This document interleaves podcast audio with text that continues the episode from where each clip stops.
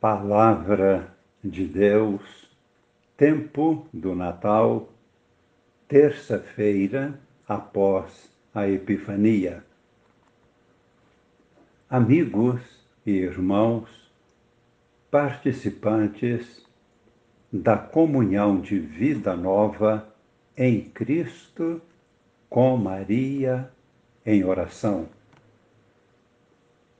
Na antífona de entrada, para a missa de hoje, no Salmo 117, versículo 26, nós rezamos: Bendito é aquele que vem em nome do Senhor.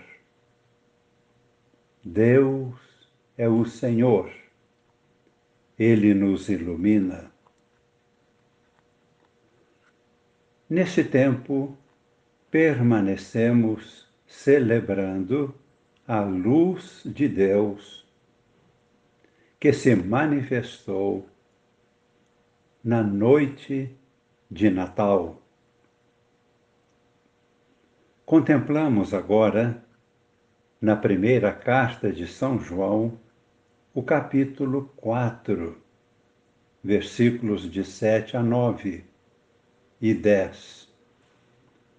Neste pequeno trecho de sua carta, o apóstolo nos exorta a viver o amor de Deus, vivendo em amor uns com os outros, certos de que tudo vem de Deus. Deus ama em nós. Deus perdoa e ora em nós. Porque Deus é misericórdia e total amor de doação. Mas existe no mundo o contrário de tudo isso também. Quando dizemos mundo, conforme os escritos do apóstolo São João, não estamos dizendo o mundo criado por Deus, a natureza em si mesma. São João, com esta expressão, o mundo, está se referindo as pessoas que não acolhem o amor de Deus e vivem no ódio, praticando a violência, o pecado, a mentira, a injustiça, a maldade. Vamos ouvir e acolher as próprias palavras da carta de São João. Vejamos agora o versículo 7. Caríssimos, amemo-nos uns aos outros, porque o amor vem de Deus. E todo aquele que ama nasceu de Deus e conhece Deus. Fazemos aqui um pequeno comentário. Quando São João diz conhece Deus, ele quer significar um conhecimento vivencial, isto é, a pessoa tem uma experiência de Deus experimenta e sabe como Deus é bom e qual é o amor de Deus. É um conhecimento profundo, experiencial, não apenas intelectual. No versículo 8, ele escreve: Quem não ama não chegou a conhecer Deus, pois Deus é amor. Mais uma vez observamos. Para São João, o amor está profundamente relacionado à vida.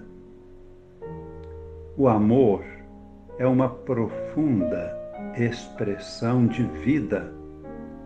Por isso, seguimos agora com o versículo 9, onde ele escreve: Foi assim que o amor de Deus se manifestou entre nós. Deus enviou o seu Filho único ao mundo para que tenhamos vida por meio dele. Nisto consiste o amor. Não fomos nós que amamos a Deus, mas foi Ele, Deus mesmo, que nos amou primeiro e enviou o seu Filho como vítima de reparação pelos nossos pecados. Guardemos no coração este ensinamento, este grande tesouro. Vejamos agora, no Evangelho de hoje, onde temos o texto de São Marcos, capítulo 6, versículos de 34 a 44. É um texto comovente. É uma cena que deve nos acompanhar por toda a nossa vida. Esta cena nos ajuda a compreender como a palavra de Deus também está relacionada à vida. A palavra de Deus é vida e verdade.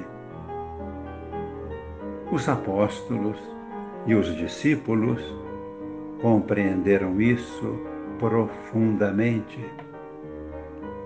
Assim, nesta cena, que vamos contemplar agora, descrevendo-nos a multiplicação dos pães e dos peixes, devemos estar atentos para o mistério mais profundo.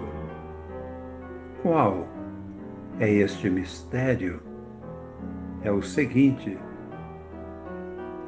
aquela grande multidão estava no deserto, sem alimento, porque todos eles estavam encantados com a palavra que Jesus lhes ensinava e com os milagres que fazia.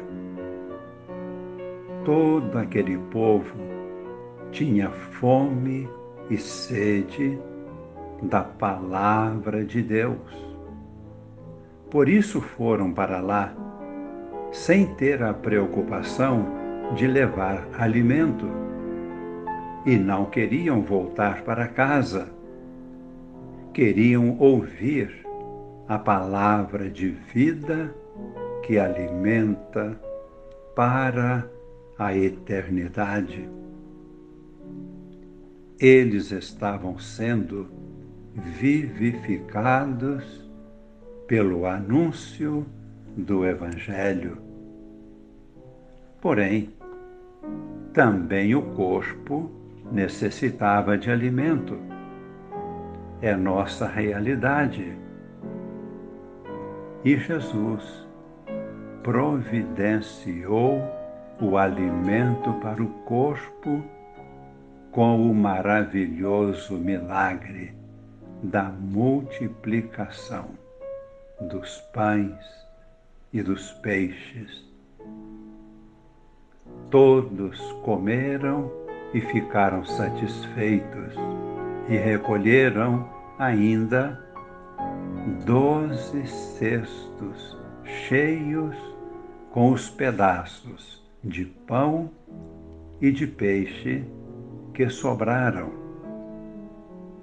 E eram aproximadamente cinco mil homens. Rezemos, fechando nossos olhos. Senhor, a quem iremos nós? Somente tu tens palavras de vida eterna. Esta é a bênção que pedimos hoje, neste momento. Senhor, estenda as tuas mãos sobre nós, para que a tua palavra permaneça viva em nossos corações. Desça sobre nós a bênção de Deus Todo-Poderoso, Pai e Filho e Espírito Santo. Amém.